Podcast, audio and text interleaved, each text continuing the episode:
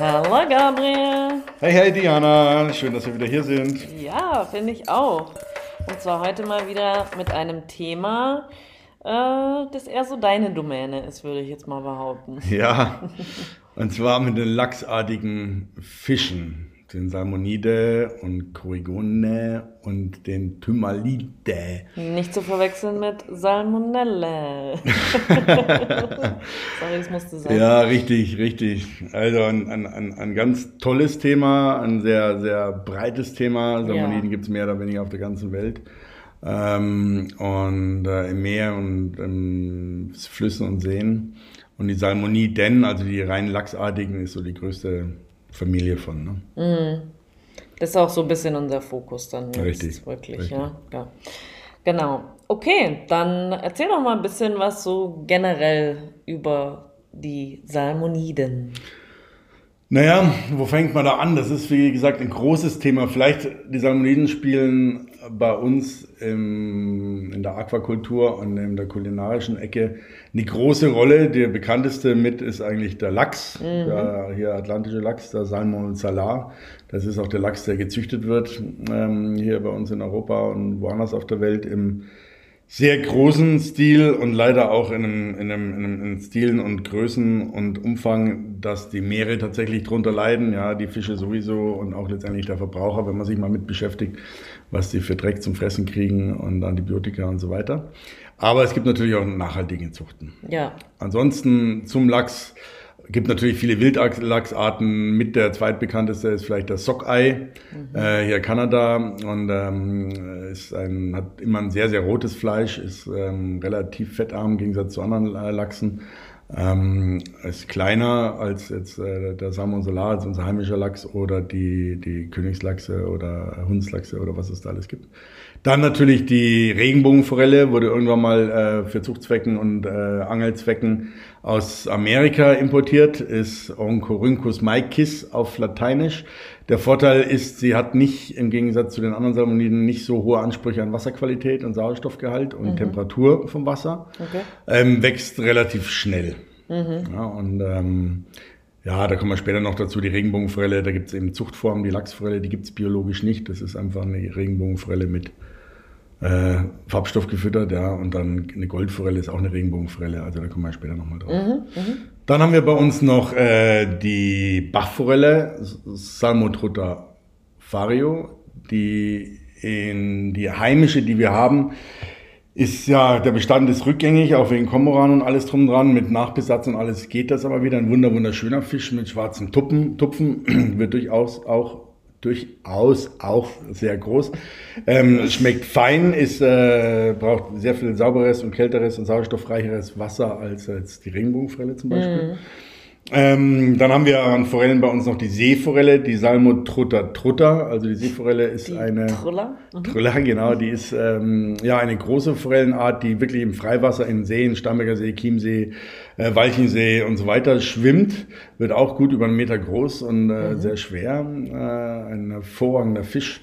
Ähm, die wenigsten Angler haben Glück, wirklich jemals eine zu fangen oder eine maßige. Das heißt, äh, diese Schonmaße, dass man sie entnehmen darf, sind sehr hoch sehr groß. Ähm, ja, im Meer haben wir noch bei uns hier ähm, in den äh, deutschen Meeren die Meerforelle, Salmotrutta lacustris. Die habe ich selber auch schon geangelt, genauso wie den atlantischen Lachs in der Ostsee beide.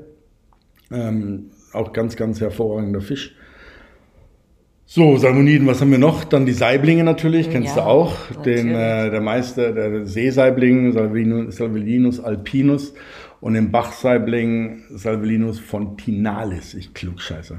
Aber ich angle halt schon mein Leben lang und dann irgendwie. Und den Eismeersaibling, oder? Der Eismeersaibling ist ein Seesaibling oh. oben in, äh, in Skandinavien, oben genau der, der im Meer äh, lebt. Ja. Ah, okay. Mhm. Ähm, und ähm, ja, sonst haben wir eben, hatte ich vorhin angesprochen, noch die Korrigonen. Das sind alle Renkenartigen, Fällchen und Renken haben wir bei uns in Deutschland, glaube ich, drei verschiedene große, kleine Maräne und die Renke. Ähm, die natürlich auch äh, einen wirtschaftlichen Fakt, äh, Faktor haben, gerade die Renke geräuchert und alles. Ne? In, in Bayern und so ist es ein, ein Ja, ein beliebter Speisefisch und dann noch die Esche, lateinisch Thumalus thumalus, weil das tatsächlich das Fleisch leicht nach Thymian schmeckt. Die, Und ganz kurz, ist es der Fisch, wo auch der Botaga? Nein, das ist die Meeresche. Ah, okay. Hat nichts mit den Salmoniden zu tun. Ah, okay, Die Meeresche der- gibt's in, ja, in den, in, im Meer, klar, wie der Name sagt, aber Ja. auch in Fluss, Flussmündungen, äh, bisschen äh, im Po ähm, flie- schwimmen die weiter hoch auch Okay. noch. Aber in der Fluss, in der Brackwasserregion sind die noch äh, heimisch. Ah, okay. Ähm, ja, die, die Esche findet man in, in, in Österreich, in der Mur zum Beispiel, ganz toller Eschenbestand noch, aber auch bei uns hier in München an der Isar, im Lech. Ähm, während der Paarungszeit, die Milchner, also die Männchen, werden ganz türkis, kriegen ganz hohe Rückenflossen, da nennt man das Fahne, weil die wirklich sehr lang werden und ganz Okay. bunt. Ganz, ganz tolle Fische. Die Pupille reicht nach vorne, die schauen sehr ah, weiblich äh, aus, ein ganz ein eleganter Fisch, also das ist ein ganz schöner Fisch. Hm, okay. Ja, und was die alle vereint letztendlich als Merkmal ist die Fettflosse. Die haben hinten quasi zwischen Rückflosse, Rückenflosse und Schwanzflosse eine kleine Flosse, die keine Gräten hat oder keine Grätenstrahlen drin. Ähm, das ist die Fettflosse. Die Wissenschaft ist sich noch nicht ganz klar darüber, was sie für eine Bedeutung hat, weil zum Beispiel der Katzenwelt hat auch, Wels hat auch eine Fettflosse. Aber alle von dieser Salmoniden, Corrigonen und äh, Thymalide Familie, die haben eben diese Fettflossen. Mhm. Okay. Leben tun sie unterschiedlich, wie gesagt, von klaren Gebirgsbächen bis hin äh, zu Meer und Seen. Ja. Und ähm, also ich sag mal, beim Lachs zum Beispiel, da, die sind ja nicht nur, sag ich mal, an Süßwasser oder Salzwasser gebunden. Also da ist ja so, dass die, also wenn ich das richtig weiß, dass die im Süßwasser schlüpfen Mhm, richtig, und dann äh, raus äh, auf, ins Salzwasser richtig. und da sozusagen wachsen und äh, sich ernähren und alles und nur dann, wenn sie sich wieder paaren zum, zum Leichen, dann gehen sie wieder ins Süßwasser zurück. Mhm. Richtig. Gell? Richtig. Und sind, sind das die einzigen von denen, die das machen? Machen Nein. das Forellen auch? Oder Es gibt andere Fischarten, ähm, soviel ich weiß, die Meerforelle macht das auch. Ähm, und äh, äh, äh, Störe auch, gewisse Störarten. Ähm, ansonsten, die Esche macht das nicht. Die Renke ist, ähm, frisst ähm, ja, Larven, Schwebeplankton, tierisches Plankton mitten, mitten im Wasser. Ähm, ist also nicht ein aktiver Raubfisch in der Form. Und ähm, die Bachforelle und die Regenbogenforelle sowie Seesaibling und ähm, oder hier bei uns zu Hause der Seesaibling und der Bachsaibling, die bleiben in den Gewässern. Also, wenn man sich das mal so überlegt, ist das ja auch der mega Kraftakt, was diese Lachse da vollbringen. Ja, auf jeden Fall. Die, diese Wanderungen, die kennt jeder aus dem Fernsehen, ne? da Kanada, Alaska, diese Ja. Hunderttausenden an Fischen, die letztendlich die Natur auch braucht. Äh, die, die Kadaver, die erstens die Bären natürlich, die die fressen, auch Ja. die Bilder kennt jeder, aber auch die Kadaver, die dann die Seeadler und, und Raben und, und, und Füchse und so weiter ernähren, aber auch wieder dem, den, diesen kargen Gewässern da ähm, Nährstoffe wiedergeben. Also das ist tatsächlich so, dass sie dann leichen und sterben. Ne? Hm, ja. So, ne? Und, und ja, Laich ist letztendlich die Fischeier. Keterlachskaviar, Lachskaviar, Forellenkaviar, Saiblingskaviar kennt jeder. Ähm, ist ein ganz tolles Produkt. Man kann ihn auch sehr leicht selber herstellen. Wenn man mal eine Forelle in der Natur darf man die nicht fangen zur Laichzeit, ist klar, die sollen sich fortpflanzen, aber da gibt es ja solche, wir sagen da Forellenpuffs, also Seen, die besetzt sind und da gelten diese Schonzeiten nicht. Und da kannst du die auch im Winter fangen. Und wenn man da mal das Glück hat, dass man eine schöne dicke Forelle hat, die dann so und so viel tausend Eier in sich tragen, die kurz vor der Ableichung sind, also dass die abgeleicht werden können, dann ähm, kann man da sich selber Kaviar machen. Ne? Und das ist ganz interessant. Du kennst es, wenn dein Kaviar vom Lachs, die Schale ist ganz weich. Und dann gibt es welche von Forelle und Saibling, die sind ganz knackig. Ne? Und das ist einfach so, die musst du dir vorstellen, in der Natur, wenn die im Bauch drin sind, sind die Schalen ganz weich. Und sobald die mit Wasser in Berührung kommen, ähm, wird die Schale außen hart. Das hat unter anderem einfach den Zweck, dass wenn die dann Schutz oder? genau über diese Kiesbetten und Sandbetten in den Bächen getrieben werden, dass sie nicht sofort kaputt gehen. Ja, klar. Und wenn ich jetzt den Rogen abstreife oder entnehme von einer, von einer Forelle oder vom Lachs und dann Kaviar machen will, gebe ich entweder den Rogen in eine Schüssel und gebe direkt Salz drauf, dann bleibt die Haut weich. Oder ich gebe es in eine Salzlake, dann wird er so knackig. Also da kann man die Konsistenz beeinflussen, natürlich mit dem Salzgehalt äh, auch ähm, äh, das Salz. Oder die, die, ja, Wie salzig es halt dann schmeckt. Genau. Ja. Und wenn man es mal zu salzig ist, kann man die Eier auch wieder in klares Wasser legen und dann geht das Salz auch wieder raus. Das diffusiert dann. Ne? Also Okay. ganz eine easy Sache. Ich mache das oft und da kommen dann bei einem Angeltag schon mal ein paar Kilo Kaviar zusammen. Ne? Krass. Und also, was, was ich so weiß oder was ich so nachgelesen habe, ähm, sind die meisten Salmonidenarten eher auf der Nordhalbkugel zu finden oder ursprünglich eher auf der Nordhalbkugel äh, vorhanden. Ist das immer noch so oder ist es so? Ja, es gibt dann Dorado und so weiter. Das sind dann Salmoniden, die es auch in äh, Südamerika, Zentralamerika und so weiter gibt. In den USA gibt es natürlich eh Lachse und so weiter auch, ne? und Forellen. Und ähm, es gibt andere Forellen, auch die Brown Trout, da England, Schottland da oben und so weiter. Eine Subart von der Bachforelle. Und äh, wie gesagt, es gibt viele Salmonidenarten, aber Schwerpunkt ist ähm, Nordhalbkugel, das stimmt schon, einfach weil die meisten hier äh, kalte Gewässer bevorzugen, sauerstoffreiche Ah, kalte okay. Gewässer. Ne? Okay, macht Sinn. Ja. Und ähm, wie, Entschuldigung, ich habe noch eine ganz wichtige Salmonide bei uns vergessen. Ja. Den Huchen. Okay. Lateinisch Hucho Hucho, das ist Ja, eigentlich ist echt huhu. Hucho Hucho, ja. Wie süß. Äh, das ist äh, quasi der größte Salmonide, den es gibt auf der ganzen Welt. Der wird bei uns hier schon 1,50 Meter, 1,60 Meter groß. Und dann gibt es noch den Hucho Taiman oben in, äh, in der Mongolei. Der wird ein bisschen 1,80 Meter, 1,90 Meter groß. Enorme Fische. Der Hucho Taiman ist, hat dann hinten eine dunkelrote Schwanzflosse, geht da das Braune in das über. Und das ist, man sagt als Angler, der Fisch der 10.000 Würfe, ja, weil die wirklich selten sind und Okay. äh, nicht oft. Ich habe selber einen einzigen gefangen, der war zu klein, den musste ich zurücksetzen. Habe aber schon äh, zweimal einen bekommen von einem Angler, dann habe ich kalt geräuchert dann, also boah, sensationell schneeweißes Fleisch. Wie ist der so vom Geschmack? Donaulachs sagt man auch zu dem. Vom Geschmack her ist er ähm, ähm, äh, tatsächlich lang nicht so fett wie ein Lachs oder irgendwas.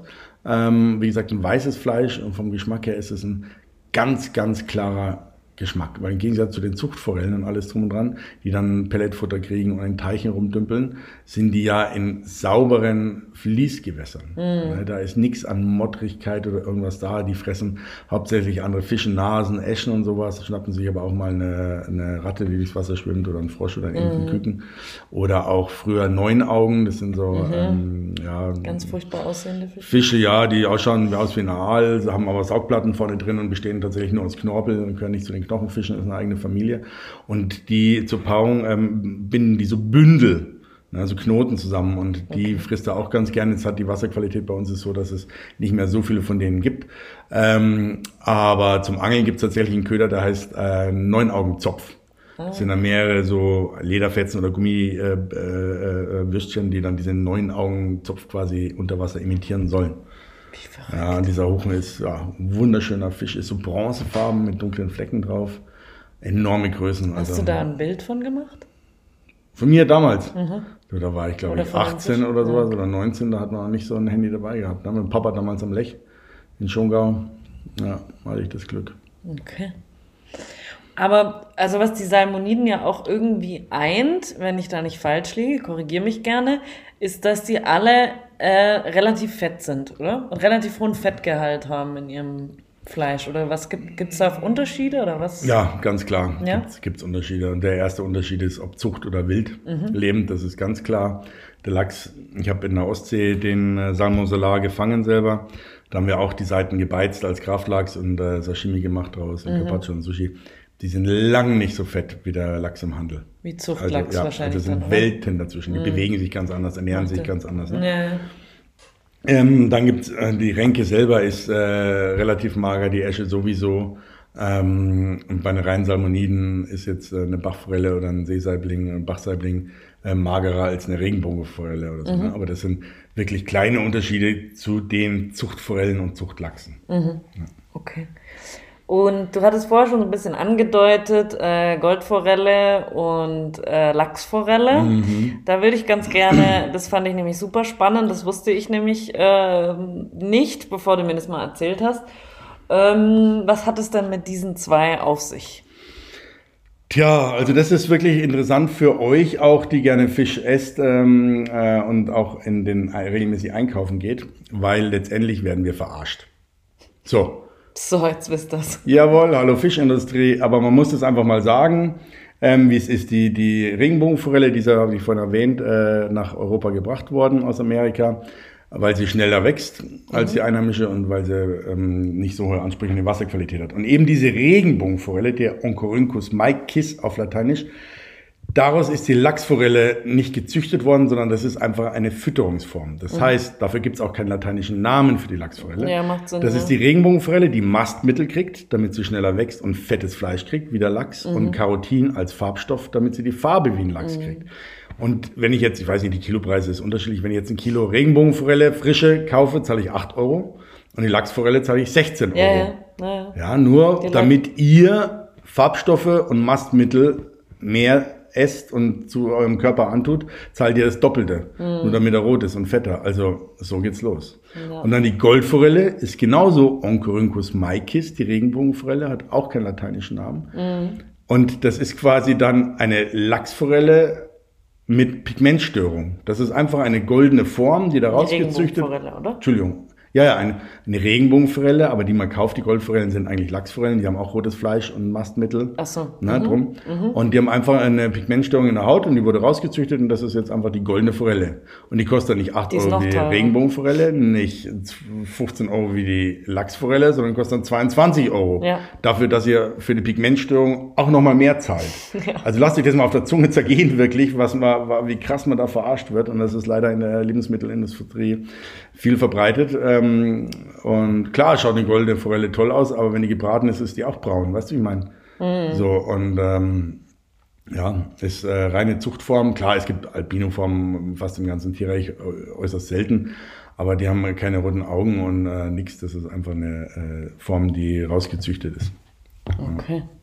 Als zumindest die Regenbogenforelle, also so Portionsfischgröße brauchen ein Jahr länger dass sie die Größe erreichen. Und ähm, das Fleisch ist ein bisschen von der Struktur her ein bisschen feiner und im Geschmacklich ein bisschen, ich nenne es jetzt mal eleganter. Mm. Also ich mag es auch tatsächlich äh, ein bisschen lieber wie Forelle. Mm. Schmeckt mir besser, ja. ja. Und wie bei den, ja, allen Fischarten kommt es natürlich auch drauf her, woher die kommen. Ne? Mm. Zucht oder Wildfang und so weiter. Mm. Okay. Und die sind aber alle, diese Salmoniden sind alle äh, Carnivore, oder? Sind alles. Äh, Fleischfresser. Ja. ja. Gell? Ja, was heißt Fleischfresser? Die fressen, steigen auch an die Oberfläche und fangen mal Mücken oder, oder Steinfliegenlarven unter Wasser in den Bächen. Ja, gut, das ja, ist und, ja auch. Aber ist auch letztendlich, ja, wenn sie als Fleischfresser, ja, Insektenfresser, aber Fleischfresser, klar. Jede ja. Bachforelle der Regenbogenfälle frisst auch ein Fischchen oder einen kleinen Froschmauer. Ja, ja. Genau. Okay. Ja. Okay, cool. Und äh, Lachs. Also man kennt ja so, äh, ja, Lachs und Wildlachs hört man ja oft. Was ist denn da so der Unterschied? Ja, letztendlich ist der Lachs, der Lachs, der Wildlachs ist einer natürlich, der wild gefangen ist, der quasi im Ursprung ja.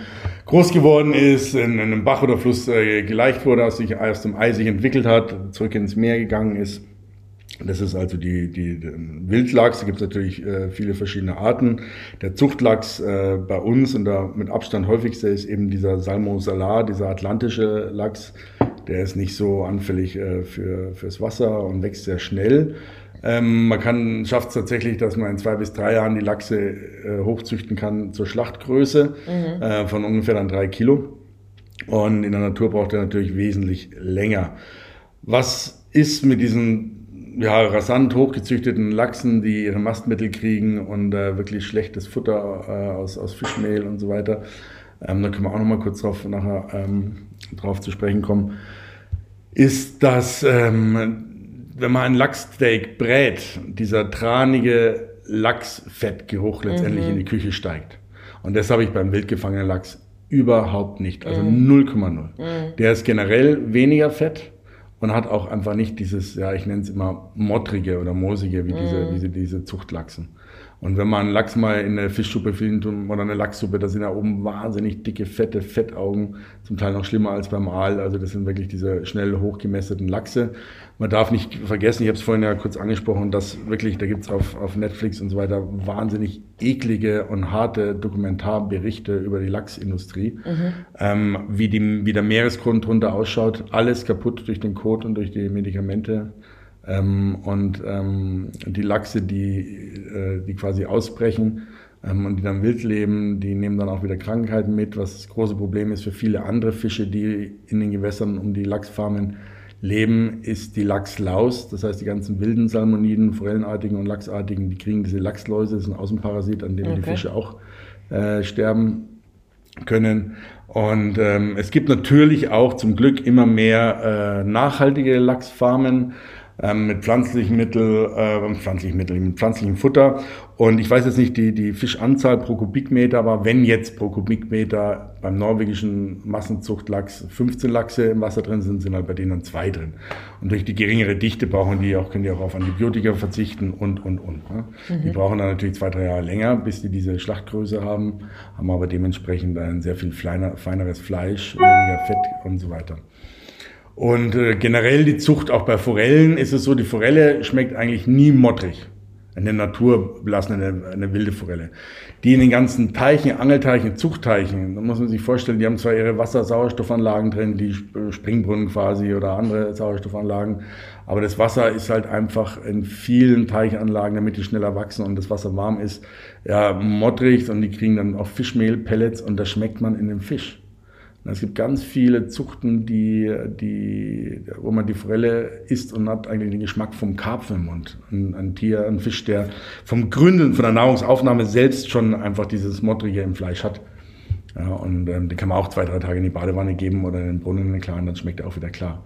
Aber das ist äh, jammerschade, was da betrieben wird in der Fischzucht. Es gibt Fischzuchten, da gibt es in der Wallei hier an der Mangfall eine äh, siebte Generation, sieben Generationen Fischzucht.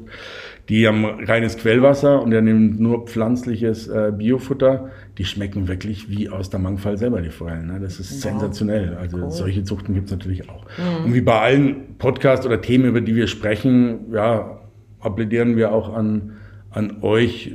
Ja, überlegt doch mal, was ihr kauft. Ob ihr, wenn ihr gerne Lachs esst, äh, wirklich dreimal die Woche Lachs nehmen müsst aus der Massentierhaltung aus Norwegen ähm, oder ob ihr lieber alle zwei Wochen ein richtig dickes, schönes Wildlachssteaks ähm, ähm, zu euch nehmt, einfach dem Tierwohl zuliebe, aber letztendlich auch euren Körper zuliebe. Ihr, ihr, ihr esst ja das ganze Zeug mit, das, das ganze Dreck. Und mich persönlich ekelt's davor. Absolut. Und ja.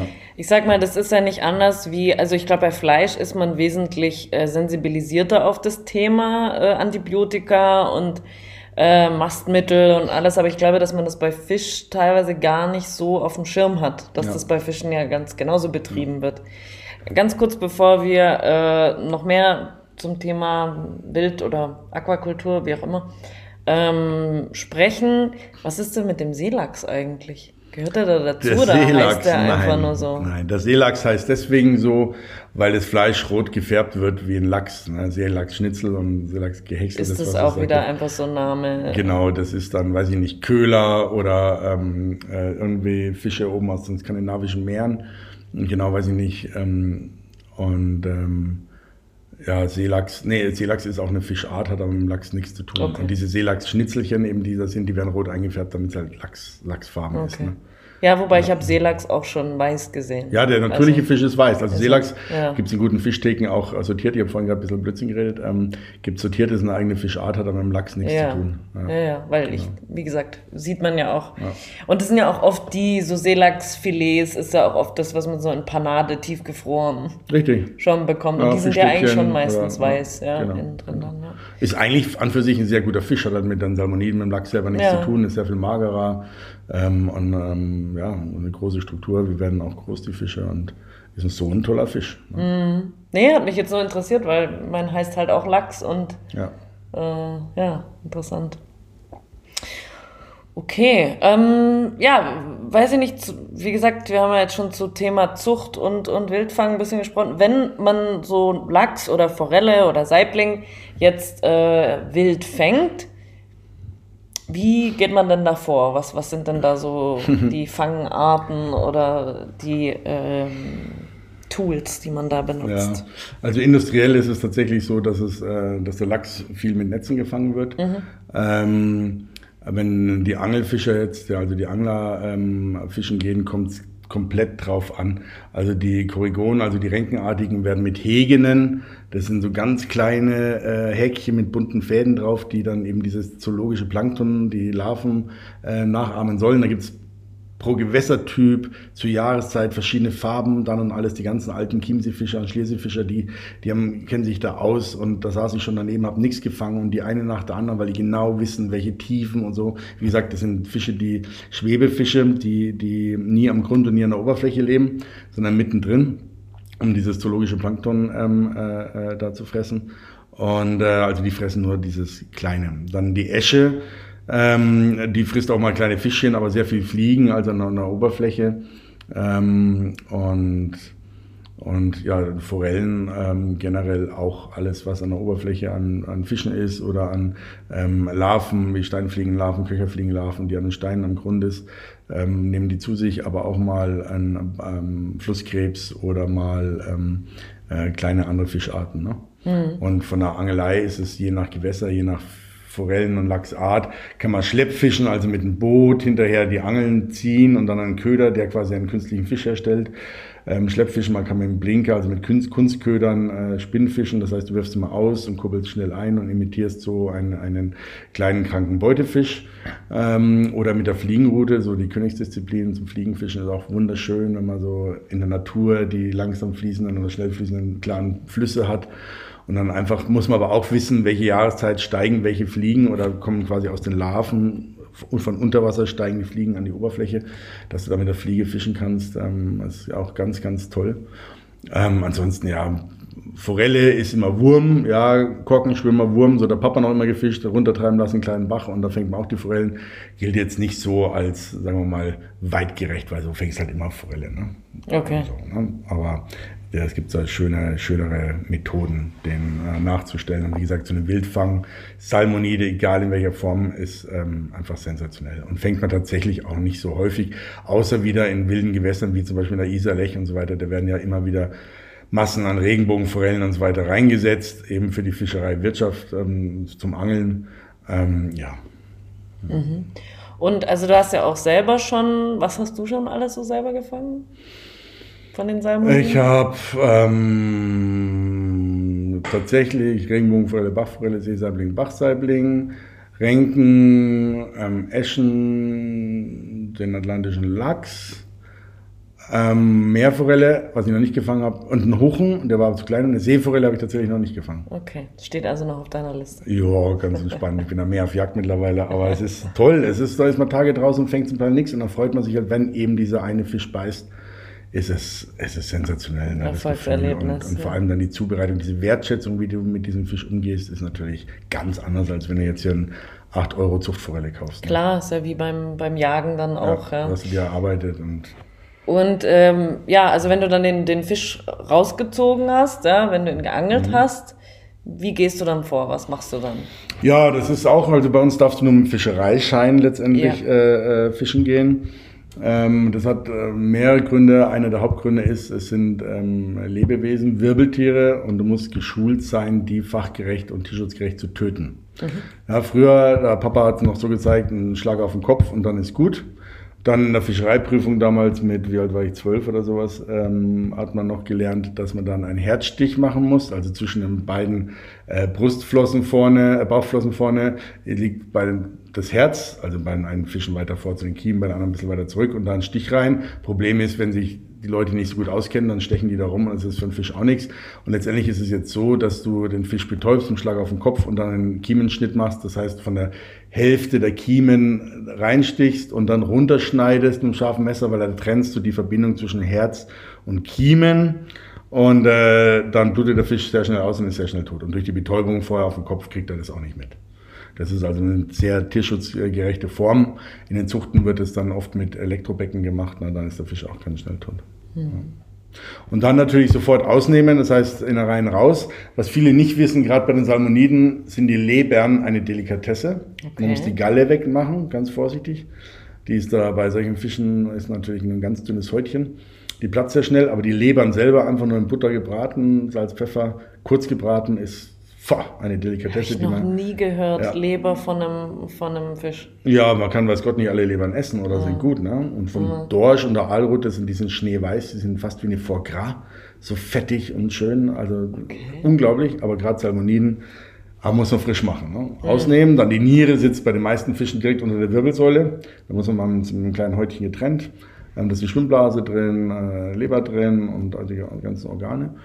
Und ähm, die Niere kratzt dann mit einem Löffel zu Hause oder mit dem Daumennagel raus auch und dann ist der Fisch ähm, komplett sauber. Und zur ja, besseren Aufbewahrung und auch zum Einfrieren, Vakuumieren ist dann tatsächlich so, dass es ratsam ist, die Kiemen rauszunehmen. Hatten wir bei den Plattfischen ja auch schon angesprochen, weil die Kiemen einfach das meisten Blutanteil ähm, beinhalten und der am schnellsten verdirbt und bei der Zubereitung das immer so einen modrigen, unschönen Geschmack beigibt, den man vermeiden kann, indem man die einfach rausnimmt. Auch, ne? mhm.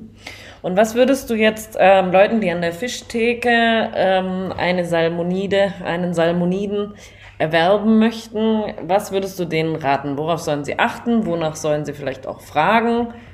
Was sind so deine Tipps?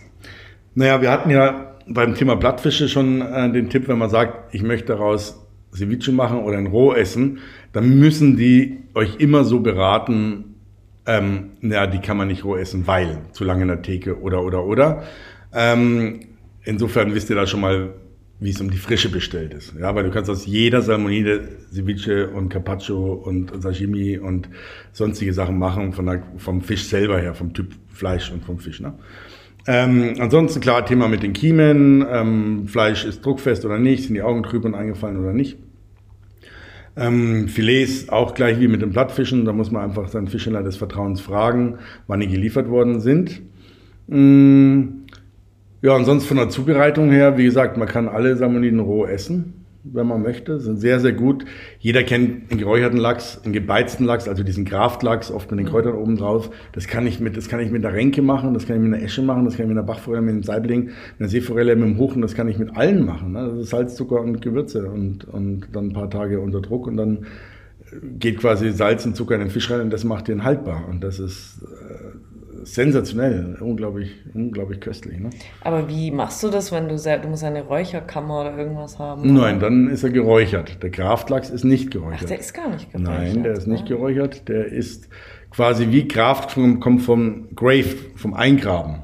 Mhm. Die Ureinwohner da in Kanada und Alaska, die haben die Fische dann tatsächlich ähm, eben mit dem Salz in Löcher, Erdlöcher gegraben und durch den Druck und durch die Temperatur dort auch ein äh, paar Tage drin äh, reifen ziehen lassen ähm, und dadurch den Fisch auch haltbar gemacht. Und ich mache das heute, früher hat der Papa das noch gemacht zwischen zwei Küchenbrettern mit zwei Wassertöpfen oben drauf, so als Druck. Mhm. Das war dann oft, wenn man drei Tage hatte, war der Fisch dann zu platt, wenn die Töpfe zu groß waren. Ne? ist ein bisschen kontraproduktiv, was ganz hervorragend geht, ein bisschen besserer Vakuumierer.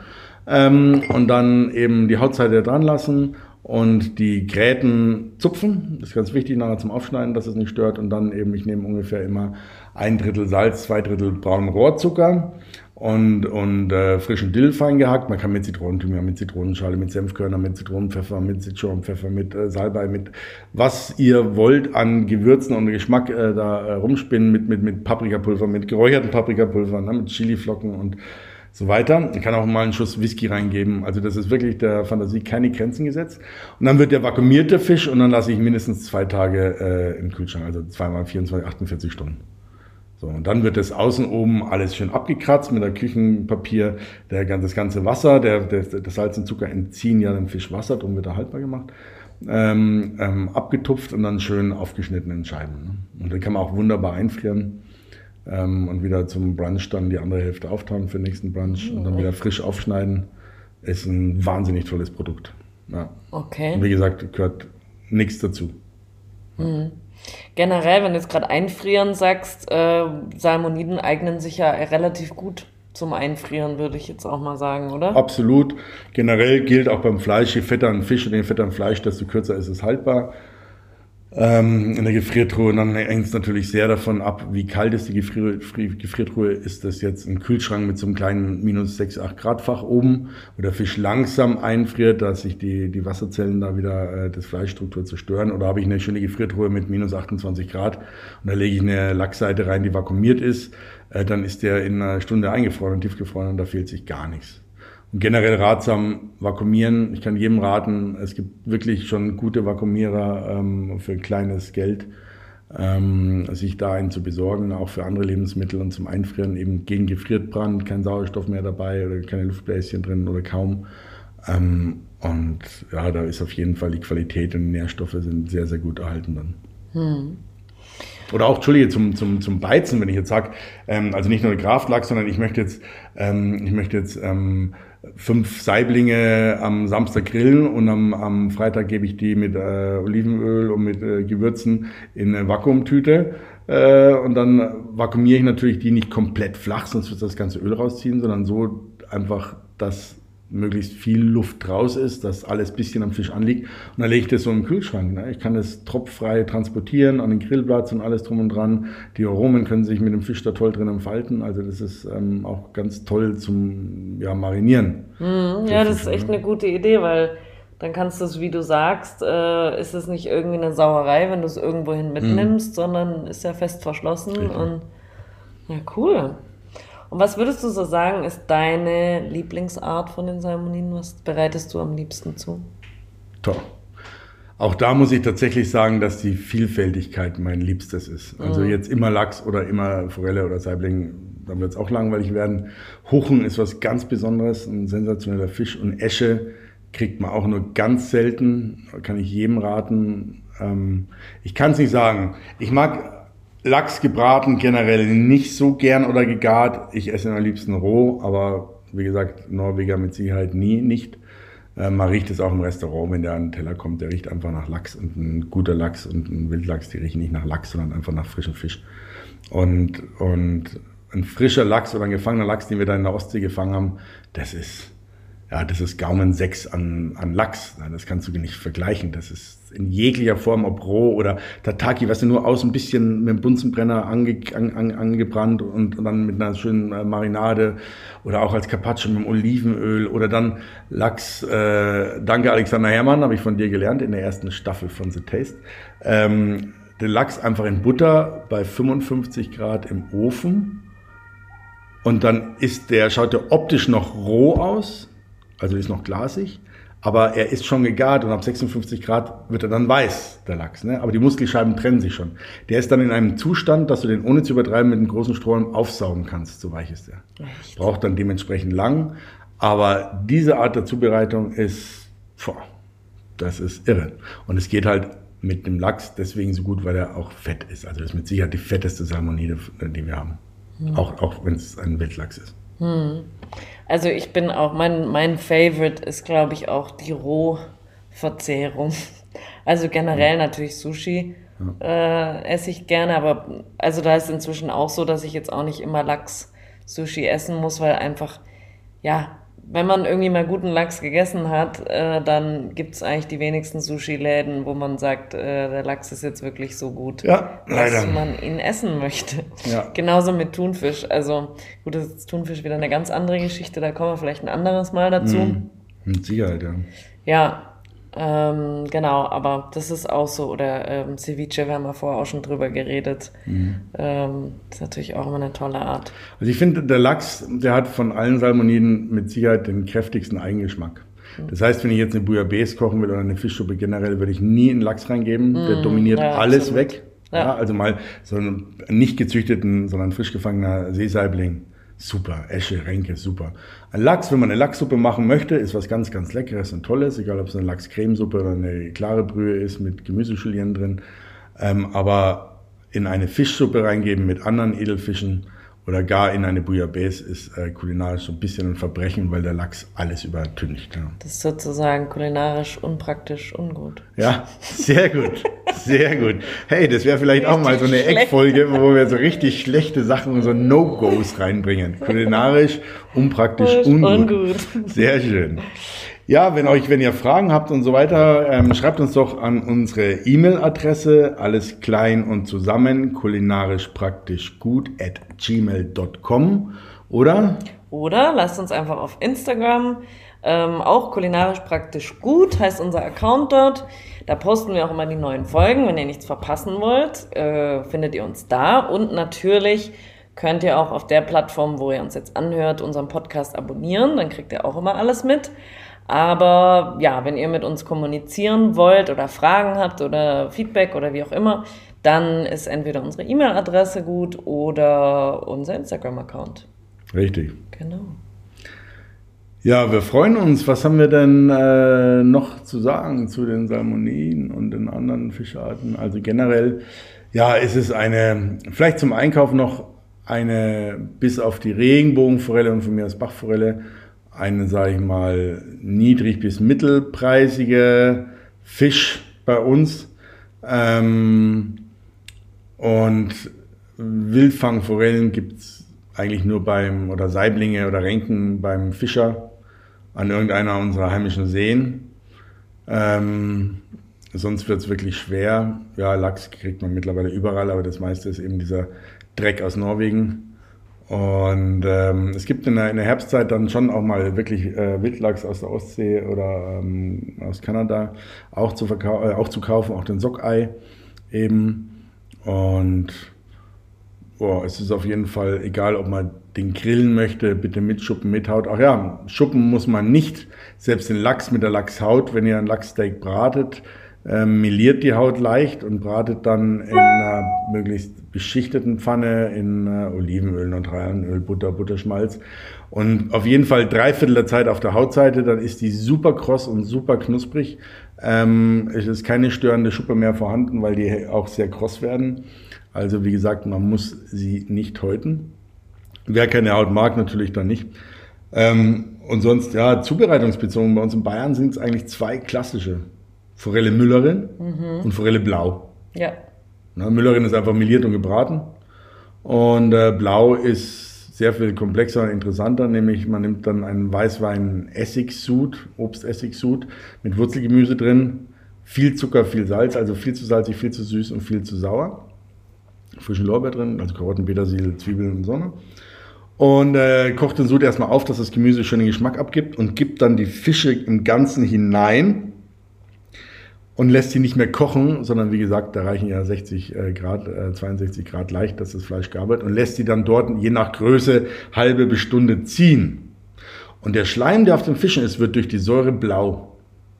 Ja, der ist nachher auf dem Teller nicht mehr schleimig, die mhm. Haut ist ganz weich. Und dann nur zerlassene Butter drüber und irgendwelche Kartoffeln ist zumindest in Bayern ein ganz klassisches Gericht. Ich liebe das auch mit Wels oder mit Karpfen, also ich mag das wahnsinnig gern. Die, das Fleisch selber nimmt eher mehr diesen schönen Wurzelgeschmack an und die Haut selber dieses, diese Salzsäure. Und das ist eine ganz tolle Kombination dann mit diesem Nussigen von der Nussbutter, ne, wenn die so leicht bräunlich ist, die Butter. Also das ist schon auch ganz, ganz großes Kino. Auch wenn natürlich viele sagen, oh, ein blauer Fisch, ich weiß nicht so recht. Oder gekocht, aber er ist ja nicht gekocht, der zieht da nur im Sud, wenn man richtig macht. Ja. Und du hast auch vorher noch was äh, Cooles über Lachshaut ja. äh, erzählt. Tatsächlich zwei Sachen, dass ähm, in, beim den Fischladen meines Vertrauens, wenn ich da mal wieder bin ähm, und ich sehe, dass irgendwelche Kunden vor mir sich die äh, Haut abziehen lassen, weil sie die nicht brauchen, sage ich immer bitte zur Seite, bitte zur Seite, bitte zur Seite. Für mich, wenn man die in so zwei, drei Zentimeter Streifen mit Schuppen schneidet und einfach nur mit ganz wenig Fett, weil die Haut hat genug eigenes Fett, in eine Pfanne gibt, ähm, muss nicht beschichtet sein, kann auch eine Stahlpfanne sein. Ne? Ähm, und ein bisschen Salz und Pfeffer. Und die ganz langsam kross brät. Dann hat man für das Lachsteak oder für äh, einen Salat oder für eine Fischvorspeise, ein Fischtatar super schöne Crossy Sticks, also eine crispy Komponente von dieser Lachshaut drauf. Da ist ein Haufen Vitamin B drin und, ähm, und das ist, ist wahnsinnig gesund und schmeckt top. Die ist knusprig wie ein Kartoffelchip. Das ist die eine Sache. Und die andere Sache ist tatsächlich, bei den anderen Salmoniden wird es auch gehen, aber die sind meistens zu klein, dass ähm, die Lachshaut auch schon immer wieder und immer beliebter wird als Leder. Mhm. Tatsächlich. Ne? Es gibt wunderschöne Handtaschen aus Lachshaut, Gürtel aus Lachshaut, andere Produkte aus Lachshaut. Ähm, die ist dann gegerbt, ist ganz weich, da ist nichts mehr schleimig und fischig. Also beim, beim Rehleder oder bei der Hirschlederhose ist auch kein Haar mehr dran und Blut oder irgendwas, ne? sondern das ist beim Fisch genau das Gleiche. Da muss man überhaupt nicht sich ekeln. Und das ist mal stylisch. Ne? Es gibt Firmen, die, die ähm, hier Störleder geben, gerben. Ähm, Schollenleder habe ich schon gesehen, Rochenleder kennen einige. Rochenleder, ja. ja. Für Gürtel, das ist oben wie Porzellan fast, das ist der Perlrochen. Ist also das, ne? Rochenleder hat äh, sogar schon in die Luxusindustrie ja, geschafft. Ja, absolut. Lachs habe ich jetzt ja. da noch nie gesehen. Tilapia-Leder. Und ähm, es gibt einige Fischleder. Wenn ihr selber, weiß nicht, Gürtel gerne macht oder Leder, Messerscheiden oder mit Leder arbeitet ähm, oder ihr da ein bisschen was Ausgefallenes auch mal äh, für eure Mäuse sucht, dann schaut doch mal, googelt mal nach Handtaschen aus tatsächlich Lachsleder ne? oder Produkte. Es gibt ganz, ganz tolle Sachen hier. Ja. Insofern ist dann auch eigentlich alles verwertet vom Fisch, ne? muss Ja. man auch sagen. Ja, und ich meine, wenn man viel Lachs isst, äh, das ist ja irgendwie dann so ein Nebenprodukt in dem Sinne und why not? Also dann hat man nochmal noch Nochmal mehr verwertet tatsächlich und das Ja. ist in der heutigen Zeit eine tolle Sache. Ja. Absolut. Schön. Okay.